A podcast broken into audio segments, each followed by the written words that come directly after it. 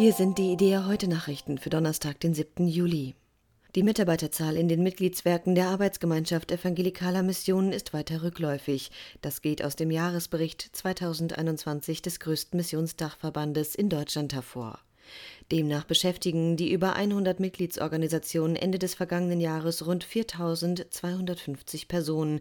Das entspricht einem Rückgang um über 8 Prozent gegenüber dem Vorjahr. Wie der Geschäftsführer der Arbeitsgemeinschaft Wolfgang Büsing auf IDEA-Anfrage mitteilte, führen die Mitgliedswerke den jüngsten Rückgang auf die Corona-Pandemie zurück. Deshalb hätten Missionare ihren Dienst im Ausland nicht antreten können oder die Ausreisen hätten sich verschoben. Im verwirrenden Pluralismus der Gegenwart ist für die Badische Landeskirche ein klares christliches Profil äußerst wichtig. Das betonte der Pfarrer im Ruhestand Jürgen Lauer bei der Feier zum 40-jährigen Jubiläum der Einrichtung. Er stelle eine resignative Müdigkeit bei vielen Evangelikalen fest, die ihn traurig mache, so Lauer weiter. Auch durch das zur Christusbewegung Baden gehörende Studienhaus müsse ein Ruck gehen. Dessen Bewohner sollten Irrlehren und Missstände nicht stillschweigend hinnehmen, sondern reagieren und handeln.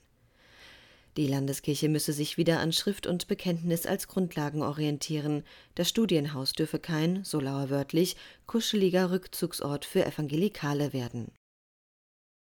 An der Spitze der Sorgen von Bürgern in Deutschland steht jetzt die Inflation. Das hat eine repräsentative Umfrage des Meinungsforschungsinstituts Ipsos ergeben.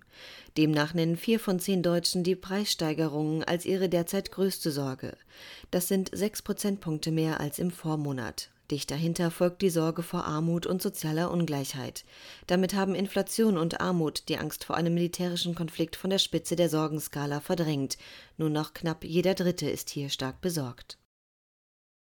Die Muttersprache der Kirche ist die Seelsorge. Davon ist der Kirchenpräsident der Evangelischen Kirche in Hessen und Nassau, Volker Jung, überzeugt. Wie er bei einem interreligiösen Fachtag in der Evangelischen Akademie Frankfurt sagte, zielt die christliche Botschaft letztendlich darauf ab, Menschen im Leben zu stärken, zu trösten und zu orientieren. Eine ähnliche Ausrichtung kennt laut Jung auch der Islam. Zwar gebe es dort den Begriff Seelsorge nicht, doch auch Muslime seien aufgerufen, jedem Menschen in Not unabhängig von den jeweiligen Glaubensüberzeugungen mit Zuwendung und Barmherzigkeit zu begegnen. Umso wichtiger bleibe der kultursensible Einsatz der Seelsorge in einer zunehmend multireligiösen Gesellschaft, so Jung. Der Trägerverein des pietistischen Tübinger Albrecht-Bengel-Hauses hat einen neuen Vorsitzenden. Die Mitgliederversammlung des Vereins wählte den künftigen Dekan des Kirchenbezirks Freudenstadt, Andreas Streich, zum Nachfolger von Rainer Kies. Streich ist aktuell geschäftsführender Pfarrer in Plattenhardt und stellvertretender Dekan im Kirchenbezirk Bernhausen. Der 55-Jährige hat eine Ausbildung zum systemischen Berater absolviert und ist als Gemeindeberater und Moderator tätig. Im Ehrenamt organisiert, verfasst und redigiert er eine Schriftenreihe mit Predigtvorlagen für Predikanten. Das nach dem schwäbischen Theologen Johann Albrecht Bengel benannte Studienhaus hat seit der Gründung 1969 mehr als 1000 Studenten begleitet.